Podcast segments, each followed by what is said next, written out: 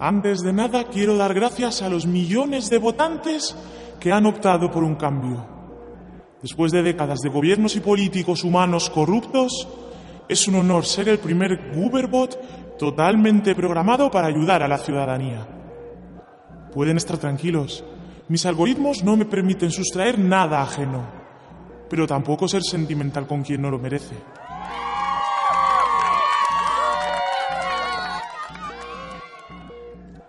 Como hemos prometido en campaña, una de las primeras medidas que vamos a activar nos permitirá vigilar a todos los ciudadanos que piensen de manera diferente a los intereses del Estado. Se acabó la era de un país dividido y repleto de seres que intentan destruirlo.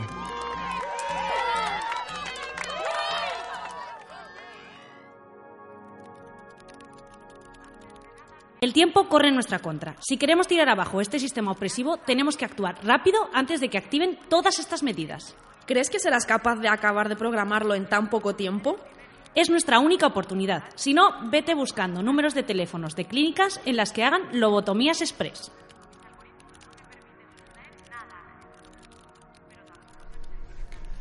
¿Qué tal? Bienvenidos a CAPTCHA, el podcast sobre inteligencia artificial de Shataka. Es la sexta y última entrega de esta segunda temporada y bueno, volvemos con, un tema que yo creo que es importante y que es el, el de, bueno, lo hemos titulado Érase una vez un país que quería, decía querer ser líder en inteligencia artificial, pero no hacía mucho por conseguirlo. Vamos a hablar de qué hacen los países actualmente por avanzar en inteligencia artificial, qué hace España en particular. Y para hablar de todo esto tenemos en, en primer lugar a Marta García ayer. ¿Qué, ¿Qué, tal, Marta? ¿Cómo estás? Pues encantada de estar aquí con vosotros, Javi. eres experta en acompañarnos en, en CAPTCHA. Bueno, me tratáis bien y pues me tengo que volver. Marta es autora de El fin del mundo tal y como lo conocemos, Planeta 2017. Eh, hablamos ya en tu anterior programa de que ya vas por seis ediciones y que ha salido una edición de bolsillo. Sí, la verdad que es fenomenal que, que se apueste por un libro de, de, tecnología y de economía, de estas transformaciones de las que hablamos, de cómo la inteligencia artificial nos va a cambiar la vida, eh, además para un público generalista y que una editorial como Planeta esté apostando por, por, por ello, la verdad que, que da mucha esperanza de que sí se están haciendo cosas en España o al menos lectores y, oyentes sobre estos temas hay y cada vez más. Esperemos que también los políticos se pongan las pilas. A ver si es verdad. Eh, Marta es además profesora asociada del IE Business School, es periodista y es colaboradora en Onda Cero. Y además de ella nos acompaña eh, nuestro copresentador de, de, ha sido copresentador y presentador en programas de CAPTCHA, es Javier Lacorte, que es un, un tipo, bueno, que tiene asumido la inteligencia artificial ya dentro de sí mismo, ¿no, Javi? Eh, me crié viendo a Michael Knight en El Coche Fantástico. Eh, como tú dijiste el otro día en el otro episodio, soy muy robótico. Eh, para mí es un placer estar aquí, estoy mi salsa. Muy bien. Y también tenemos a John Tones, cultureta, experto, escritor en spin-off, y que nos va a hablar de esa parte muy divertida de cómo la ciencia ficción, cómo la literatura, el arte y la música y el cine tratan este ámbito que vamos a hablar hoy. ¿Qué tal, John? ¿Qué tal? ¿Cómo estamos? Muy bien. Yo soy Javier Pastor. Una vez más no nos acompaña Antonio Ortiz. Eh, quizá le ha raptado una inteligencia artificial, no lo sabemos. Pero vamos a, a hablar, como decía, de, de un tema súper interesante y es, es, es eh, más allá de, bueno, de qué se está haciendo en inteligencia artificial, es cómo nos estamos preparando eh, a nivel social y los gobiernos cómo se están preparando para, para ese avance. Entonces, eh, hay mucho debate y mucho, mucho discurso a nivel global sobre cómo los políticos siempre hablan de, de I más D, de cambiar el modelo productivo, de innovar y de emprender. Y con la inteligencia artificial está pasando lo mismo, ¿no, Javi? Sí, aunque fíjate, eh, Javi, toca yo, Javi Paz, que creo que con esto puede ser eh, diferente. ¿Por qué? Porque con la inteligencia artificial puede, el discurso político puede acabar siendo contraproducente. Me explico. Hace unos meses entrevisté al CEO de una empresa española y una de las cosas que le pregunté era si iba a apostar por la automatización para eh, su empresa y por la ro robotización, ¿no? Uh -huh. Y me dijo que por supuesto y que era inapelable. Este CEO no, es de una empresa que es de una provincia, no es ni Madrid ni Barcelona, es de una provincia más pequeña. Y yo le pregunté, bueno, en tu provincia tienes el apoyo de la administración pública, tienes, despiertas cierta admiración por lo que has conseguido. ¿Qué crees que va a pasar cuando el político de turno se entere de que apuestas por la automatización y eso implica menos empleo? Uh -huh. Así, es, me... así es, hay un, hay un problema importante. De hecho, ya hemos hablado con Marta de, de, de, empleo, del futuro del empleo, que es otro de los temas que trata en su libro. Pero es verdad, parece que los, los gobiernos con ese futuro tienen que afrontar un ¿Y qué te dijo el directivo?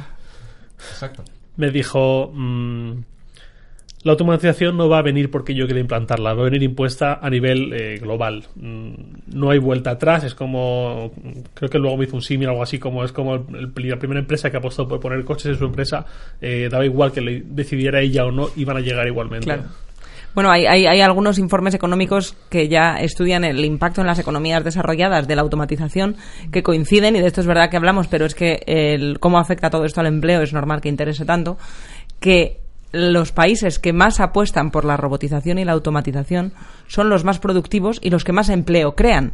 Es decir, efectivamente habrá ciertos empleos que desaparecen, pero es que la alternativa es peor no, no automatizar destruye más empleo. No sabemos cómo vamos a crear empleo en un mundo automatizado, pero no automatizar destruye empleo. Eso ya, eso ya lo sabemos porque otros países serán más competitivos y sus productos serán los que compremos nosotros porque nos saldrán más baratos. Sí, de hecho, justo algo así me comentaba este directivo. eh, me dijo algo así como. Se habrá eh, leído el libro. no lo descarto, ¿eh? No, puede ser perfectamente. Pero algo así me decía. eh, me decía esto de que os comentaba, de que la globalización no va a venir impuesta porque yo lo diga en mi empresa, sino que es algo eh, global y, y que no hay vuelta atrás. Y precisamente lo que me dijo era: esto hay que mirarlo por todas las caras, no solo por una cara. Es cierto que la, automati- la automatización puede quitar puestos de trabajo de operario, pero yo hace seis años tenía cinco programadores y ahora tengo 60 y subiendo. Eh, y es justo lo que comentas tú. Y él me dijo, la mejor forma de crear empleo es no destruyéndolo. Y si no hay automatización, vamos a tener menos ventas, vamos a funcionar peor como empresa, va a bajar nuestra facturación y por lo tanto vamos a tener que echar a gente. Es que hay un, un debate también desde la parte política, porque eh, tú dices, vale, en principio la inteligencia artificial va a dar trabajo a mucho empleo muy cualificado, pero parece que el empleo menos cualificado puede estar más expuesto al, al desempleo. Y, y Marta decía con el tema del- de, los trabajos rutinarios que van a ser probablemente los, los Claro, más hay mucho afectados. trabajo rutinario muy cualificado. Los abogados, por ejemplo, mm, tienen, digo los abogados, como puedo decir los médicos, tienen también unas altas tasas de automatización en sus rutinas, porque son trabajos muy cualificados, pero que están desperdiciando un talento y una creatividad, una capacidad de innovar de esas personas en tareas que todos en nuestra vida diaria sabemos que, que- que preferiríamos estar haciendo otra cosa, pero que nuestro trabajo lo requiere.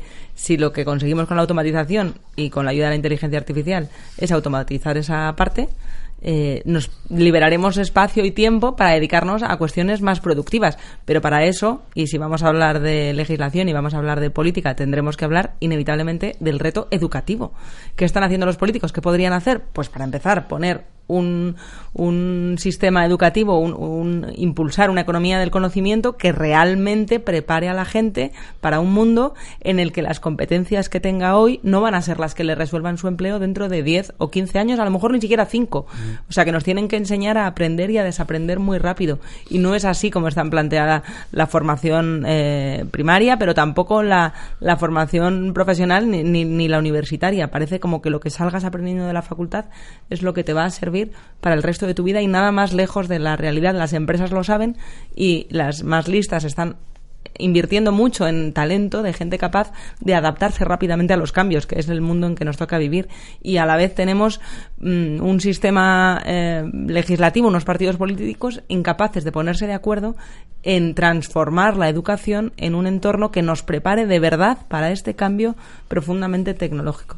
Ahí tenemos un problema, como tú dices, y lo tienen sobre todo los políticos, porque todo lo que sea pérdida de votos y hablar de desempleo o de cambios a la gente no le gustan, y tienen hablar desde ese prisma de va a cambiar el futuro del trabajo, pues un político cómo afronta eso, ¿no? Pues una, es un discurso difícil, sobre todo ahora que estamos, por ejemplo, en, en época electoral en España, y, y tú dices, eh, bueno, que sepáis que van a cambiar mucho las cosas, y esa incertidumbre puede hacer que, que pierda votos. Bueno, es que en las sucesivas campañas electorales que hemos tenido, ya saturación de campañas electorales, un tema ausente ha sido la inteligencia artificial. ¿Dónde ha estado la inteligencia artificial en campaña? Con la cantidad de dilemas que, que generan. El que tomen los algoritmos cada vez más decisiones es algo que parece inevitable en el, en, la, en, el mundo, en el mundo de hoy y más aún en el mundo de mañana. Pero es que los robots la inteligencia artificial no tienen propósito, no tienen ambición, no tienen prioridades. Esas las tenemos que dar los humanos y eso deja un espacio a la política crucial. Nos han explicado los políticos cada uno cómo resolvería situaciones que ya se están encontrando las empresas. Queremos que sea legal, por ejemplo, por llevarlo a lo concreto. Queremos que sea legal, que sean eh, sistemas de inteligencia artificial los que filtran los candidatos a un empleo o a un ascenso. Eso ya se está haciendo, no hace falta irse al futuro para plantearnos este dilema. Está bien que las máquinas lo, lo hagan, o que hagan como en Estados Unidos ya se empiezan a utilizar en, en juicios, en, en a la hora de, de, determinar si una persona puede o no tener una fianza, salir en libertad. Eh, claro, es una rutina tener que revisar mm, cientos de expedientes y de situaciones de peligro que nos hacen llegar a la conclusión de que una persona con determinadas características puede ser o no peligrosa para la sociedad potencialmente en función a su responsabilidad penal y en base a eso es como se decide si puede o no salir, por poner este ejemplo, en libertad condicional. Hasta ahora lo habían hecho humanos y ahora empiezan a hacerlo las máquinas.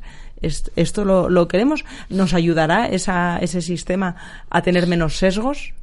A, que no sea si el juez es o no racista, si el juez es o no machista, si el juez es una persona eh, justa tal y como ha jurado ser, la máquina no tendría por qué dar lugar a engaño. O sí, porque ha aprendido de mm, muchos cientos de jueces antes que, que a partir de las cuales esas decisiones han servido para programar a la máquina. Y entonces no está dándonos un mundo más justo, sino está reproduciendo los mismos sesgos de machismo y de racismo que podían tener los humanos que precedieron a esas decisiones. Bueno, en Europa todavía no estamos ahí, pero en Estados Unidos ya sí. Y, y si nos vamos a otro tipo de, de sistema organizativo de una sociedad, fijaos en China. ¿Cuántas Em, cuántas cosas son allí legales que aquí no porque el respeto a los derechos humanos, bueno, es, es, diferente. Está planteando dilemas éticos a las empresas que los gobiernos todavía no están legislando. Hay empresas eh, norteamericanas que han tomado la decisión de no em, desarrollar, por ejemplo, eh, sistemas de reconocimiento facial y de biometría con inteligencia artificial para reconocimiento facial en dictaduras.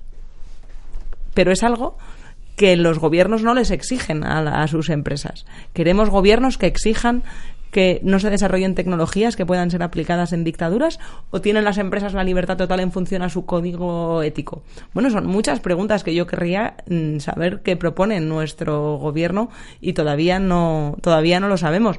En Europa tenemos una gran ventaja, yo creo que hay que repetirlo, que es la Unión Europea, que va a la cabeza pues de muchas de estas regulaciones que todavía no se están teniendo tanto a nivel de privacidad como de ética en, en, otros, en otros lugares del planeta. Hay quienes acusan a la Unión Europea de estar por ello frenando la innovación, pero también podemos alegrarnos de que se estén preocupando más por proteger a los humanos que, que en otras partes del planeta. Aquí de llegar un poco, Marta, eh, la parte de protección al, humano, a la ciudadanía. Eh, ¿Qué crees que puede ocurrir con el grado de aceptación, tolerancia e incluso manejo de expectativas de pasar de cierta euforia o cierto optimismo a un, un escenario más pesimista? Me explico, la, las fábricas eh, durante la revolución industrial eh, asociaron la idea de grandes chimeneas humeantes a empleo, progreso, eh, empleo más cualificado, mejores condiciones, etcétera. Y hoy en día las, las, chimeneas humeantes tienen una imagen muy diferente en nuestra sociedad eh, que se ve como una externalidad muy negativa. ¿Qué crees que puede pasar con esto llevado a la inteligencia artificial y al hecho de eh, donde antes habían 100 operarios, pues igual que pasó con la revolución agrícola, donde antes había 100 agricultores, ahora solamente hace falta uno con un tractor? ¿Qué crees que puede pasar con la inteligencia artificial si de repente de 100 operarios mm, de empleo rutinarios, como decías, ya solamente hacen falta un par? Mm, pues dependerá mucho de cómo reinventemos el sistema, el sistema social en el que vivimos. Los derechos de los trabajadores se desarrollaron a lo largo del siglo XX después de, mucha lucha para reivindicar esos derechos, como las jornadas de ocho horas, la propia existencia de los fines de semana, el derecho a las vacaciones pagadas. Todos esos fueron derechos que se inventaron y el subsidio de desempleo también en el siglo XX, cuando se fue desarrollando esa revolución industrial y ya se convirtió en algo que se asentó en nuestro sistema legal y social. Ahora vamos a otro mundo diferente, el mundo conectado, un mundo en el que ya vemos que no hay pleno empleo. El pleno empleo ya no es una aspiración realista de una sociedad como la nuestra. Y el subsidio de desempleo, tal y como está pensado, se pensó para un mundo en el que el desempleo sería transitorio. Y estamos viendo que la realidad no es esa. Entonces, tendremos que reinventar también a qué llamamos derechos de los trabajadores. Y derechos como el de derecho a desconectar de, mi móvil eh, es algo que ya se está estudiando y eso lo están haciendo los legisladores. ¿Hasta dónde pueden llegar la invasión de la privacidad de las empresas eh, con sus propios empleados también es, una, es un derecho de los trabajadores que no tenemos adquirido. ¿Qué puede saber mi empleador de mí? tiene que saber dónde estoy en cada momento, me puede geolocalizar mi empresa, le he dado yo permiso a eso, tengo el, poder como empleado de decirle no, no te autorizo, eso es realista, pensar que un empleado le puede decir a la empresa no, no, no, yo no quiero el sistema de reconocimiento facial, no, no, no lo quiero, yo prefiero fichar con un papel, porque no, me da buen rollo que la empresa tenga todos mis, mis análisis biométricos estamos dejando a los empleados que tomen decisiones al respecto. Hace algo la legislación para protegernos más. ¿Y, y cómo, van cómo van a protegernos más los políticos si no entienden lo que está pasando? Porque no lo entienden. Fijaos con, con Facebook, todo el escándalo que supuso la invasión de privacidad, eh, de escándalos como el de Cambridge Analytica, y el debate público que se, abrió, que se abrió ni siquiera llegaba al nivel de escándalo en torno a la brecha de seguridad de Cambridge Analytica en sí el debate social que se creó es ¡Ah! tienen acceso a mis WhatsApps, utilizan esos datos. No se había planteado la gran parte de usuarios de, de, sistemas de mensajería instantánea o de redes sociales por qué son gratis. ¿Por qué te dan un servicio por el que antes nos cobraban que ahora no? Entonces, el debate social todavía está en un estado muy primigenio como para exigirle a los políticos que se tomen esto en serio. Y los políticos en países como España difícilmente lo pueden entender porque sus perfiles tienen que ver con cómo se legislaba en el siglo XX. Son perfiles mayoritariamente, de una forma abrumadora, el Consejo de los Diputados está formado por especialistas en Derecho, en Económicas y funcionarios.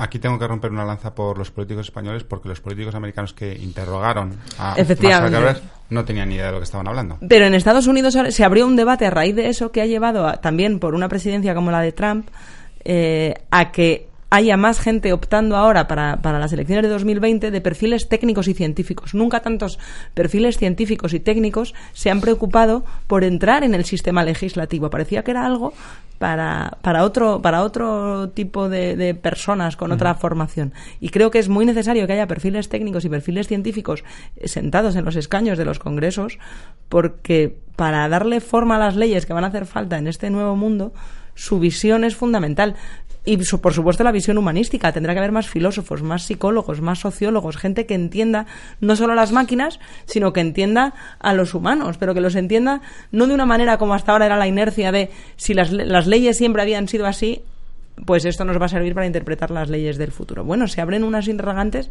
muy nuevos y creo que desde los ingenieros a los físicos teóricos a los filósofos van a ser perfiles que deberían estar cada vez más preocupándose por cómo darle sentido a las leyes de este nuevo mundo al, al que vamos. Todavía no tenemos el libro el libro blanco de la estrategia de inteligencia artificial publicado, este gobierno ha prometido y está ya con el nuevo plan del que presentó Pedro Sánchez en marzo, que teniendo en cuenta si continúa este gobierno, lo más probable es que se implemente, pero hasta ahora no tiene dotación presupuestaria, no tiene objetivos a medio plazo, ni a corto, ni a largo. Son propósitos necesarios pero que todavía no han aterrizado en lo concreto. Y de las decisiones que se tomen al respecto va a depender mucho lo que las empresas puedan o no puedan desarrollar y lo protegidos que estemos los ciudadanos, no solo como trabajadores, también como usuarios, porque a lo mejor como trabajadores esa automatización nos inquieta, pero luego explicar que también en un smartphone hay mucha inteligencia artificial ayudaría a entender que, convivimos con ella de manera natural. Ahí quería llegar yo, Marta. Em, Has comentado lo del libro blanco, sí que en marzo el gobierno ya desveló algunas estrategias, eh, o mejor dicho, algunas líneas maestras de la estrategia sobre eh, los objetivos españoles para la inteligencia artificial. Sí que es cierto también que había un, un empuje por parte de Europa para que la, la estrategia sobre inteligencia artificial y el libro blanco llegase en 2018 y no llegó y estamos en, a mediados de 2019. También es cierto que venimos de un año de un escenario político en España peculiar, digamos, Ahora ya han pasado las elecciones. Eh, ¿En qué estado crees que estamos ahora? Más allá de lo que has comentado del libro blanco, eh, te quería preguntar por ello sobre todo por si realmente hace falta una estrategia de país cuando lo que estamos viendo, corrígeme si me equivoco, mi percepción por lo menos, es que todas estas iniciativas en torno a inteligencia artificial, en torno a propuestas de innovación, vienen de la empresa privada puramente. Claro, pero la empresa privada tiene que cumplir la ley. Y ahora mismo va tan por delante la tecnología frente a la ley que por una parte hay una inseguridad jurídica que no le suele gustar a las empresas, pero por otra hay mucha dificultad de legislar sobre dilemas que todavía no se entienden. Yo creo que una estrategia de inteligencia artificial de I más D más I como la que el gobierno ha presentado y como veremos en qué se concreta en los nuevos presupuestos generales del Estado. Es fundamental. Es fundamental porque todavía estamos a tiempo de, a lo mejor no, no ya de liderar, pero sí de estar en el, en el coche de cabeza eh, de, de, estas cuestiones, porque van a surgir muchos más dilemas y la credibilidad que tenga el cuerpo legislativo de un, de un país o de, una organización como la Unión Europea va a depender cuánto apuestan las empresas por ello. Entonces, no es lo mismo que se considere una legislación hostil que una legislación eh, que, que favorece esta innovación. No es lo mismo tampoco que se considere que se está protegiendo a la ciudadanía de la incertidumbre, por ejemplo, de la privacidad, que es ahora mismo de las cosas que más preocupa.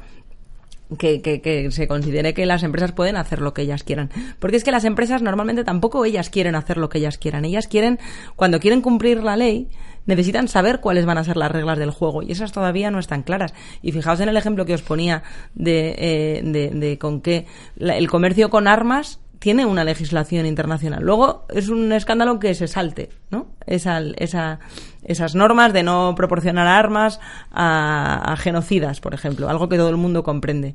Pero a ese genocida le puedes hacer un sistema de reconocimiento facial que instale en su, en su país y no pasa nada. Esto, esto queremos que sea así. Queremos que pueda mm, tomar eh, la, ya no las huellas, sino el reconocimiento facial de todas las personas que hay, en, de todos los habitantes, para luego poderlos sesgar o seguir en función a su raza o a su orientación sexual. ¿Esto lo vamos a permitir con empresas europeas o empresas estadounidenses? Bueno, porque es que esto ya no es futuro, esto es ahora. Y eso también son leyes. Entonces, incluso cuando las empresas quieren ser éticas, ahora mismo se están encontrando con un problema y es primero no saben qué es ser ético, tienen que decidirlo. Y fijaos lo que pasó con Google, por ejemplo, que creó un comité de ética que tuvo que disolver. Creó un comité de ética a petición de sus propios empleados y, y lo autodisolvió porque no se ponían de acuerdo ni internamente va a haber mucha controversia y no tenemos claro ya qué es, qué es el bien y qué es el mal, pero hay que abrir estos debates. Por eso insisto mucho en lo importante que es la convivencia de la tecnología con las humanidades, porque esto no puede ser un mundo solo de tecnólogos ni un mundo de, de humanistas que no entiendan cómo funciona la inteligencia artificial. Vamos a tener que aprender mucho unos de otros y debería ser el Congreso de los Diputados un centro fundamental de ese debate, porque las máquinas no toman decisiones, resuelven eh, situaciones para las que han sido programadas. Quien decide las prioridades tenemos que ser los humanos y yo creo que lo vamos a seguir siendo. Aquí, breve recordatorio, yo creo, Marta, seguro que me puedes corregir y comentar luego sobre cómo está la situación en España y en el mundo a nivel global en parte en, la, en esa participación de los gobiernos. Hablabas de, España y del caso del libro blanco, ¿es, es, es cierto? ¿Se ha diseñado, se, se quiso preparar un, un libro blanco está, de está, Masí, está, está, está, listo, pero claro. hubo una moción de censura en medio, se truncó aquello y entonces lo que el nuevo gobierno presentó fue en marzo, en Granada, creo, esa estrategia de inteligencia artificial de I de Masí, pero ya digo, sin dotación presupuestaria y sin objetivos concretos. ¿Qué dicen los expertos en el tema, a los que se les ha consultado? Que, que bueno, que, que, que estamos trabajando en ello, que, que España está a tiempo, y el ministerio de Pedro Duque uh -huh. apostó por ello, se lo tomaron muy en serio y lo convirtieron en prioridad, pero una prioridad sin dotación presupuestaria no resuelve nada.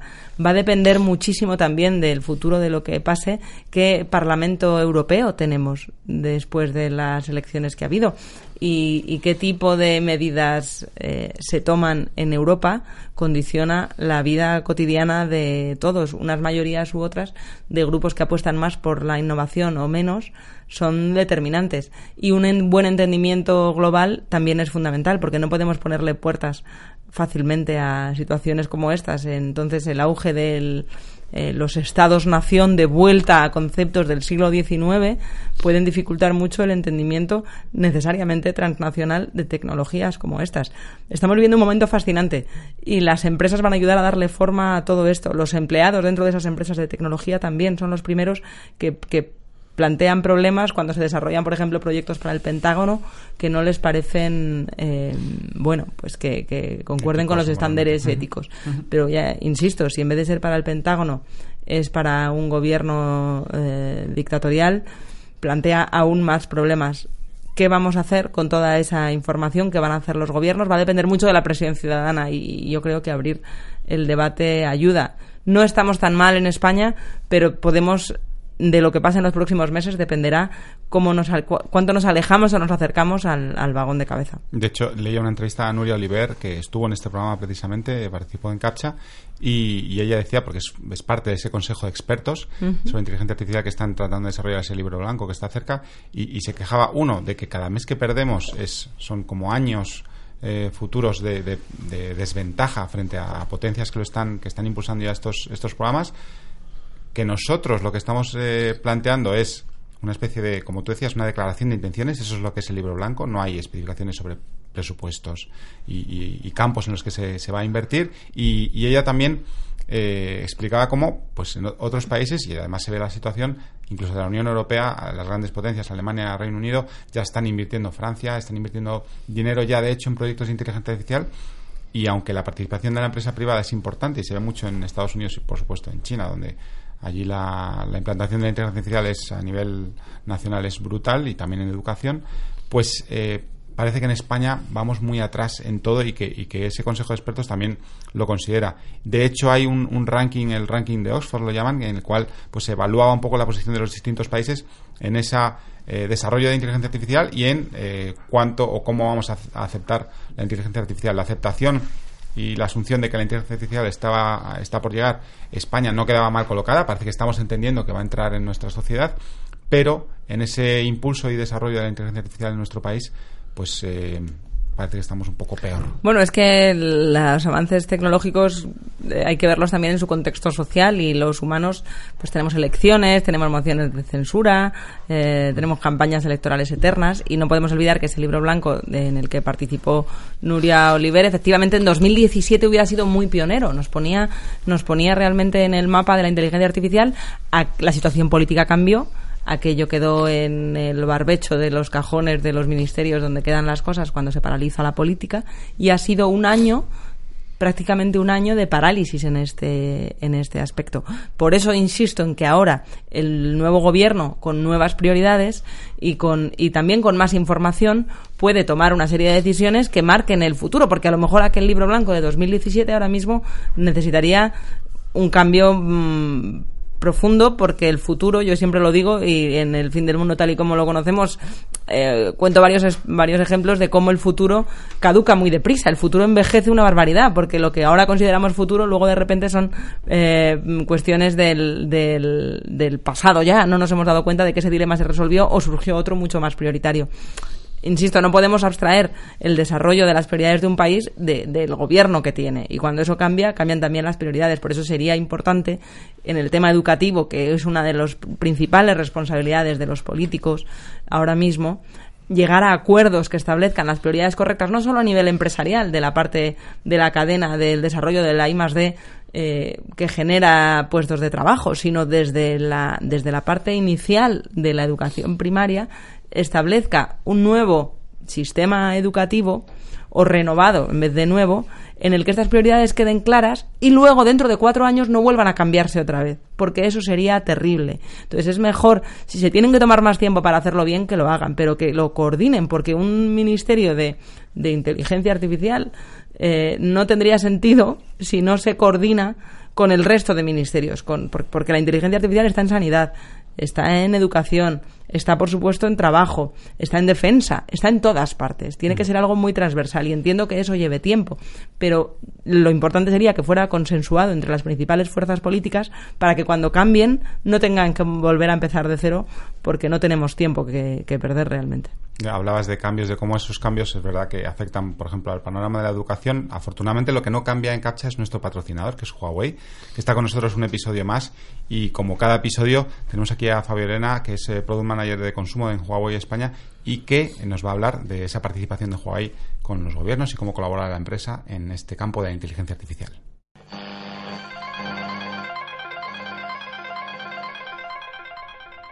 ¿Qué tal? Estamos en el último episodio de esta segunda temporada de Captcha, el sexto. ¿Qué tal, Fabio? ¿Qué tal? Muy bien, buenos días. Bueno, bienvenido otra vez más. Eh, Fabio Arena es eh, eh, Product Marketing Manager de Huawei Consumo España. nos acompaña en, esta sexta, en este sexto episodio en el que hablamos de qué pueden hacer los países como España, como China, donde Huawei está muy metido, para aprovechar ese potencial de la inteligencia artificial. ¿Qué hace Huawei en esos países actualmente para tratar de, impulsar ese, este área? Bueno, pues eh, como yo siempre digo, al final la inteligencia artificial juega un papel importantísimo, pero tiene una dependencia clave, que es eh, el 5G. El consumidor a día de hoy lo que más conoce de, de Huawei es Huawei Smartphones, ¿vale? Es decir, pues, eh, somos eh, una de las compañías pioneras en la venta de smartphones a nivel mundial. En España también tenemos un posicionamiento excelente. Pero sí que lo que nosotros necesitamos y sobre todo mm, tenemos la sensación de que no todo el mundo conoce es la parte de telecomunicaciones, de que somos el líder mundial de, de despliegue de redes. Para la implementación de la inteligencia artificial es clave el 5G. Y una de las cosas muy buenas de, de Huawei es que somos el líder mundial en patentes de, de la tecnología 5G, de las redes 5G. Tenemos el casi ya el 20% de las principales patentes SEP, que son las obligatorias, es decir, cuando una compañía tenga que utilizar 5G, Sí. las patentes SEP son obligatorias y nosotros tenemos el 20%, lo que es desde luego pues clave para la estrategia de, de la compañía. Sí. Entonces, por nuestra parte, ¿qué es necesario que hagan los eh, otros países o incluso España? Vincularnos, vincularse con, con Huawei, porque a día de hoy, pues eh, tenemos, ya te digo, el, prácticamente la parte más importante de, de despliegue de redes 5G es, eh, es nuestra, con lo cual, para el, para el despliegue de esta tecnología de inteligencia artificial, tanto en este país como en China, que bueno, en China van más, más avanzados, es, es importantísimo el, el 5G. Nosotros estamos con muchísimos proyectos en, a nivel país, en, en España, con, ya sabéis que tenemos, trabajamos con los principales operadores, que es una de las cosas que nos ha hecho fuertes. Tenemos unos partnerships muy potentes con, con los operadores aquí en, en España. Ya tenemos acuerdos de implantación, por supuesto, de, de 5G y seremos probablemente el primer fabricante en lanzar un smartphone 5G en, en, este país. Pero ya te digo, para todo el tema de los objetos conectados, que es hacia donde vamos, hacia la industria 4.0, ¿no? que es todo, todo conectado, la, el IoT, el pilar es el 5G. Entonces somos líderes de esta tecnología, con lo cual, pues bueno, llega, llevamos ventaja. Pero sí que es cierto que necesitamos acuerdos potentes con los principales países que ya estamos cerrando. Con la mayoría de países tenemos acuerdos cerrados mediante la implantación de, del 5G. En España en particular, ¿ves que haya cosas que nuestro país pueda hacer para bueno, impulsar ese uso de la inteligencia artificial por parte de Huawei? Sí, bueno, nosotros ya te digo, nosotros con, con los operadores tenemos muchísimos eh, acuerdos que ya están cerrados. De hecho, es confidencial, no podemos eh, comentar todavía, pero de cara a los próximos meses pues va a haber novedades uh -huh. vinculadas con, sobre todo con el 5G en el, en el smartphone. Que va, a, que va a abrir la puerta. Que va a abrir la puerta, efectivamente, y que luego ya nos permitirá entrar más de lleno en la industria 4.0, ¿no? Que es todo el IoT uh -huh. y cómo queremos eh, tener vinculado pues eh, el, el hogar con el smartphone, con el asistente virtual que estará en el hogar o quizás también en el, en el trabajo, con el vehículo autónomo, con la autentificación de pagos mediante reconocimiento facial, mm. con la inteligencia artificial, etcétera. Es un, digamos que es un, una vista 360 grados del IoT, que, pero como que el pilar es el, el 5G. Muy bien.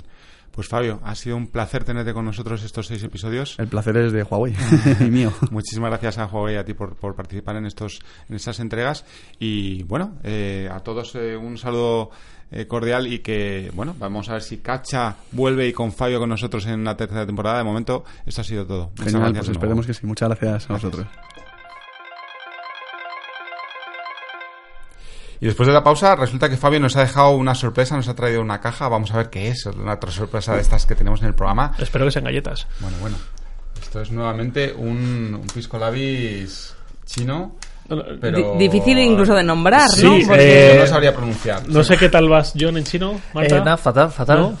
Panchitos. Pero... Ah, que está aquí traducido. Son chips de alga nori. Fíjate, fíjate. Chips de alga, de alga Con su alga, aceite de palma. Bueno. Eh, luego rico, los, luego los vamos a Ahora probar. Un tiento. El, el, aspecto tiene como de Scotch Brite, ¿no? Un poco. Sí, un poco sí, ninja sí, sí, también. cierto. Tiene aspecto de... Un poco que rasca sí. el paladar, ¿no? Sí, sí, puede ser sí. peligroso. Pero bueno, Hay un es... ninja que siempre da prestancia. Está bien porque estamos avanzando un montón en el tema de, de, de los ganchitos y tal, que en, el primer, la primera temporada no tuvimos nada. No, yo me quedo con la gana, la verdad. Pues mira, ahora tenemos ya... O sea, ah, sí, sí. No tenemos cualquier cosa, tenemos Scotch Brite. Fenomenal. Bueno, hablando de cosas que rascan el paladar, Marta, te quiero preguntar. Mmm, hemos hablado de inteligencia artificial, de estrategia país, del Estado un poco de España actualmente. ¿Quién lo está haciendo bien? Porque uno piensa en Estados Unidos y piensa en la cantidad de capital privado que está invirtiéndose en empresas tecnológicas. uno ve también pues China y lo que has comentado tú del impulso que tiene tan grande a nivel país y claro, cuando uno se para entre medias y ve España barra Unión Europea, eh, en qué situación estamos y sobre todo en qué casos nos podríamos mirar desde España. Bueno, ninguno de los grandes gigantes tecnológicos ahora mismo es europeo, es un hecho. No, no tenemos ninguna empresa europea, que creo que es como hay que pensar en, en, esto, en esto a nivel europeo, a nivel continente, eh, y es una realidad pero sí tenemos la ocasión en Europa de liderar la cuestión ética que va a determinar los próximos años. Eh, y, eso va a pasar por los parlamentos, como decíamos. ¿Quién lo está haciendo bien? Tendremos que esperar al tiempo para ver las razones que se reparten, porque un crecimiento eh, enfocado únicamente al beneficio inmediato y tecnológico y, descontrolado de grandes gigantes eh, que alcanzan empiezan a alcanzar, según, según muchos indicadores, eh, niveles monopolísticos que pueden llegar a compararse con lo que eran las grandes petroleras del siglo XX, que tuvieron que trocearse precisamente por el poder que adquirieron. ¿Tendrá que trocearse Facebook, por ejemplo? Pues es un debate que ya está y que ya están planteando incluso exdirectivos de Facebook, que es demasiado grande, de, acumula demasiado poder pero porque estamos viendo ahora mismo em, crecer empresas que han inventado un negocio que no existía y por tanto no han tenido competencia en su desarrollo. Cómo reaccionen los legisladores y los gobiernos con respecto a ese poder va a ser determinante.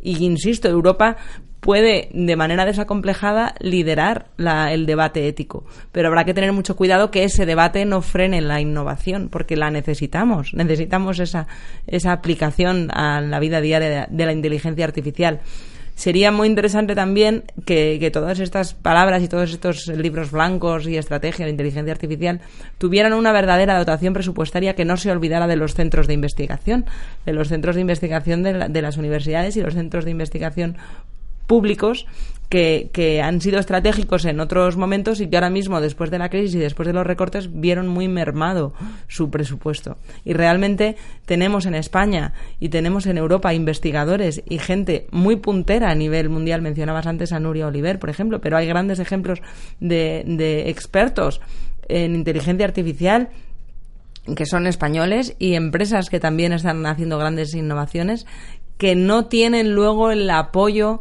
eh, del, del, del, Estado para poder eh, que sus investigaciones redunden en un beneficio pues, pues más general. Creo que eso no, se no pueden hacer magia los investigadores. Y necesitamos, como también tenemos eh, centros de investigación punteros a nivel mundial, como puede ser el CENIO, por ejemplo, eh, que tiene a otra mujer al frente, a, María Blasco. Vamos a, vamos, a, vamos a apoyar esos centros de investigación. La I D va a ser algo bonito de los discursos o va a ser algo en lo que se invierta un dinero estratégico que permita generar puestos de trabajo de valor añadido. Porque si la economía en este país sigue dependiendo de los puestos de trabajo que genere la construcción, realmente va a parecer, como por, por cierto sigue pasando, no hemos aprendido la lección, según la última EPA, es lo que crece, la construcción y los servicios. Podemos llenarnos la boca de palabras de inteligencia artificial y de innovación, pero hay que poner dinero, hay que poner inversión estratégica para favorecer que las empresas crezcan, que generen puestos de trabajo, pero que también a nivel estatal y a nivel europeo se lidere una carrera que ya sabemos va a marcar el futuro a nivel muy inmediato. Aquí hay, quizás cierto miedo, lo decías tú, comentabas la, la, Unión Europea, que tiene un papel importante en regulación. Yo creo que podemos estar bastante orgullosos del papel de la Unión Europea a la hora de proteger la privacidad y bueno, la reforma del copyright ha sido muy polémica, pero, pero cuando empresas como Google se quejan de esa reforma, mm, igual algo de bueno tiene para el usuario final, yo no lo sé, es un, es un tema que todavía está. Los gobiernos tienen dos años, los Estados miembros, para implantar esa reforma y ver cómo afecta, cómo nos afecta a todos. Veremos si para bien o para mal.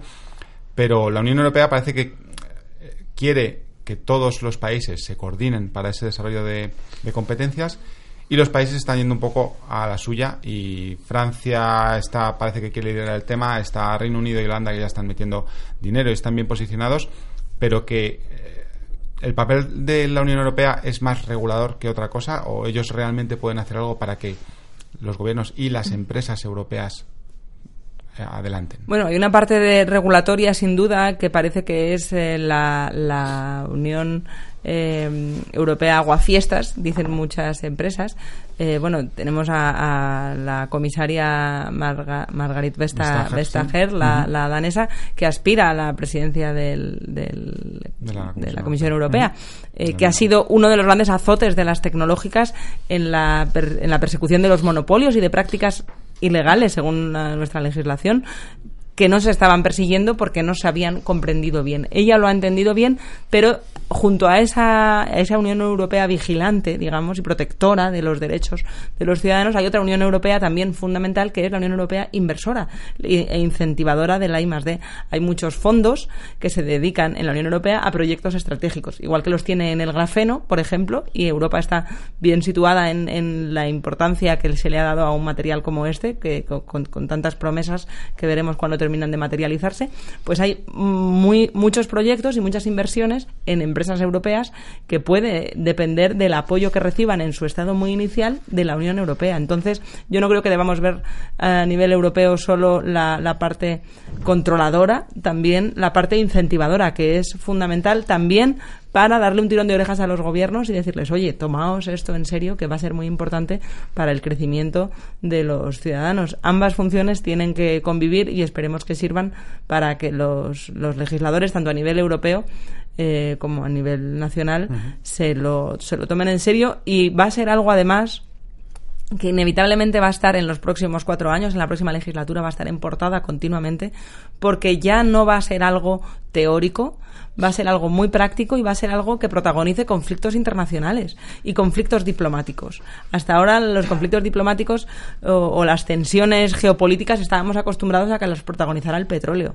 Pero es que la inteligencia artificial, la privacidad, los datos, la protección de los ciudadanos y de los derechos humanos, también los derechos digitales, van a ser fundamentales en las relaciones entre Estados. Y hay países como, por ejemplo, eh, Dinamarca, que tiene un, un- que tiene diplomacia digital y diplomacia tiene un, un diplomático en Silicon Valley un diplomático tecnológico destinado precisamente a eh, proteger y representar los derechos de sus ciudadanos, no ante un país, como imaginamos siempre a un embajador, sino ante unas empresas, porque entiende que esas empresas son mucho más poderosas, de facto, que muchos países donde sí entendemos que es normal que un país tenga representación diplomática. Bueno, pues, pues yo creo que el futuro al que vamos va a necesitar mucho de este tipo de representantes de los ciudadanos, que no solo entender que es estratégico la relación de un país con otro, sino de un país con determinadas empresas a las que hay que tomarse muy en serio.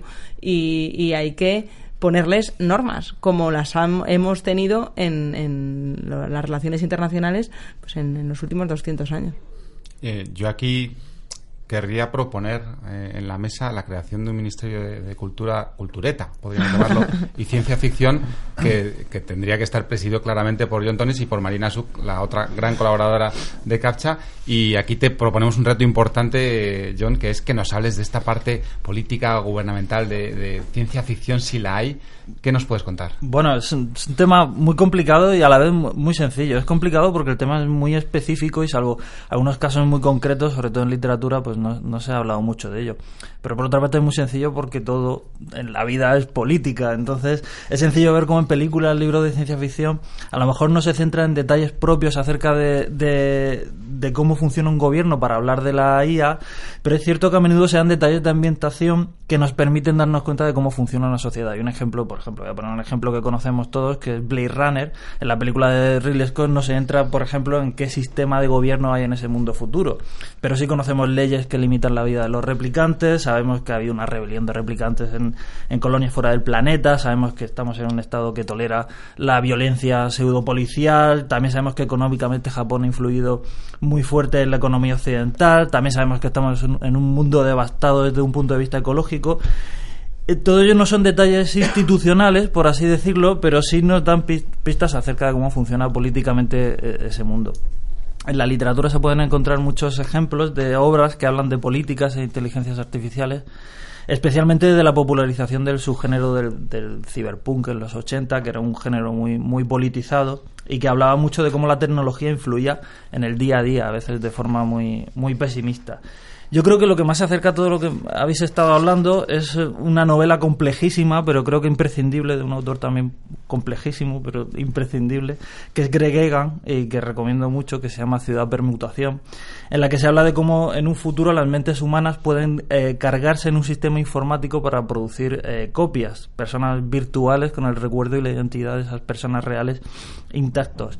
Esas copias pueden interaccionar entre sí, pero necesitan que las redes virtuales sean estables. Entonces el protagonista tiene una idea que es la de crear un universo virtual que trasciende el espacio y el tiempo y la materia para que esas copias puedan vivir ahí. Y el libro indaga en todo tipo de cuestiones filosóficas, morales y también políticas acerca de la inmortalidad de cómo organizarla de cómo, y hace que se hace hace que se hable largo y tendido sobre, sobre las inteligencias artificiales y cómo organizarlas entre, entre ellos. También me gustaría hacer una mención rápida a la saga de la cultura de eh, Ian M. Banks, que desde finales de los 80 ha tenido libros como Pensad en Flebas, El jugador o El uso de las armas, entre otras. Y en ellas Banks plantea una sociedad utópica donde se ha superado la escasez y que está compuesta de inteligencias artificiales que hacen el trabajo esencial usando una pequeña fracción de su, de su inteligencia o por gente que voluntariamente quiere hacer este trabajo. A nadie le faltan bienes ni servicios y, en, en, esta sociedad, la sociedad de la cultura, pues no hace falta dinero y no hay formas de organización económica que no estén basadas en la actividad voluntaria. Entonces esta sociedad se extiende durante siglos, durante un montón de novelas y relatos y tal, y las historias que cuentan los libros son cómo se expande esta sociedad, a veces por la fuerza y a veces no. Y en, cuanto al cine, pues he encontrado algunos pocos ejemplos que, como digo, se detectan a, veces matices de, que relacionan las inteligencias artificiales y la política. Uno de ellos es una película de la que ya hemos hablado aquí, que es Juegos de Guerra, donde se sugiere que una inteligencia artificial podría estar condicionando la, política mundial. Hay otro caso muy, muy, muy curioso, que es Mundo Futuro, que es la segunda parte de 1976 de Westworld, o Armas de Metal, que ha inspirado la serie de, de HBO en esta secuela se habla de androides que podrían sustituir a los principales líderes políticos, que es una idea también muy clásica de la ciencia ficción y que, y que se apunta levemente en la segunda temporada de la serie. Y finalmente hay un par de películas que, también os quería mencionar y que he traído y que hacen referencias eh, que no hablan de política directamente, pero sí que hacen referencia a políticas sociales relacionadas con, la, con las inteligencias artificiales. Una es una serie B que se llama Clase de 1999, que es una película de 1990, en la que tres profesores entran a trabajar en un sistema educativo que se cae a pedazos, que las, las clases los institutos parecen Mad Max. Entonces meten a tres eh, androides que proceden de la de, del sector bélico. Entonces pues, se monta ahí una... es una gran película. Sí. Y luego está eh, Robocop, en el que las corporaciones, al estilo, muy al estilo del Cyberpunk, controlan las instituciones públicas. Entonces, la, la, película es un thriller, es una película de acción, pero sí que mete como pequeñas ideas acerca del poder que van ganando las corporaciones y cómo podrían influir en algo que, todos tenemos como intocable, que son las instituciones públicas, en este caso la policía. Bueno, entre lo que ha llegado a la ONU, precisamente, está el, manifiesto que muchos científicos reivindicaban de los killer robots, de controlar los robots asesinos como algo que también requiere de una legislación internacional, que todos pensamos, claro, en, en Terminator. Sí, sí. Claro. Yo ahí, en, la parte de cine, John, fíjate que tengo dos referencias que mejor no sé si sirven. Una es El Círculo, que es la, de Tom, Hanks, si no me equivoco, es protagonista, y la otra es Antitrust, que aquí se, creo que se tradujo como conspiración, con Tim Robbins ahí como super jefe. En ambas, ese papel de empresa privada que se convierte en mm, casi ente político o gubernamental, porque su influencia es tal que acaba influyendo en, la, todopoderosa. bueno, y Blade Runner como referente fundamental cambió muchas cosas que comentabas, John, pero otra que a lo mejor a veces nos pasa más inadvertida, que es el color del que vemos el futuro. Porque el futuro en los años 60 se imaginaba siempre de rojizo amarillento, que ahora parece un futuro vintage, ¿verdad? Y fue Ridley Scott quien se inventó que el futuro iba a ser azul y desde entonces, hasta los dispositivos eh, para convencernos de lo futuristas que son, la luz que proyectan es azul, cuando en realidad para el ojo humano sería mucho más agradable eh, el que fuera efectivamente en tonos amarillentos, que es lo que usaban en los, en los mandos militares para no cansar la retina humana. Mm. Pero como Ridley Scott pensó que lo innovador era lo azul, nuestro futuro ahora ya cuando cerramos los ojos lo vemos azul. Sí, sí. Es que Marta, sabes de todo, qué maravilla. y con esto, eh, bueno, pues terminamos eh, esta, esta sexte- este sexto episodio y esta segunda temporada de Captcha, que Marta ha sido un placer tenerte Lo con mismo nosotros. digo. Eh, muchísimas gracias por acompañarnos. Muchísimas gracias también a John Tones por acompañarnos, Javier Lacor, nuestro colaborador. Muchas gracias. Eh, gracias a todos los que nos escucháis, gracias a, lo- a todos los que participan. Fuera de micro hay, hay un equipo de Shataka, mm, el productor Santiago Mar- Mario, eh, Samuel, están todos ahí detrás trabajando para que esto salga adelante, gracias a, a ellos. Y gracias, por supuesto, a todos los que nos escucháis y nos veis. Ya sabéis, tenéis esto en YouTube.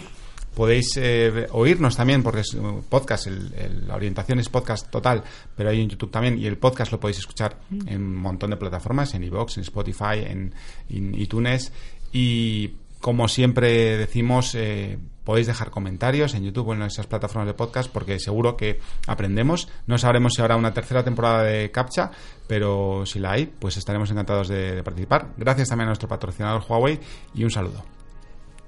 ¿Y en cuánto dices que estará completado el hack?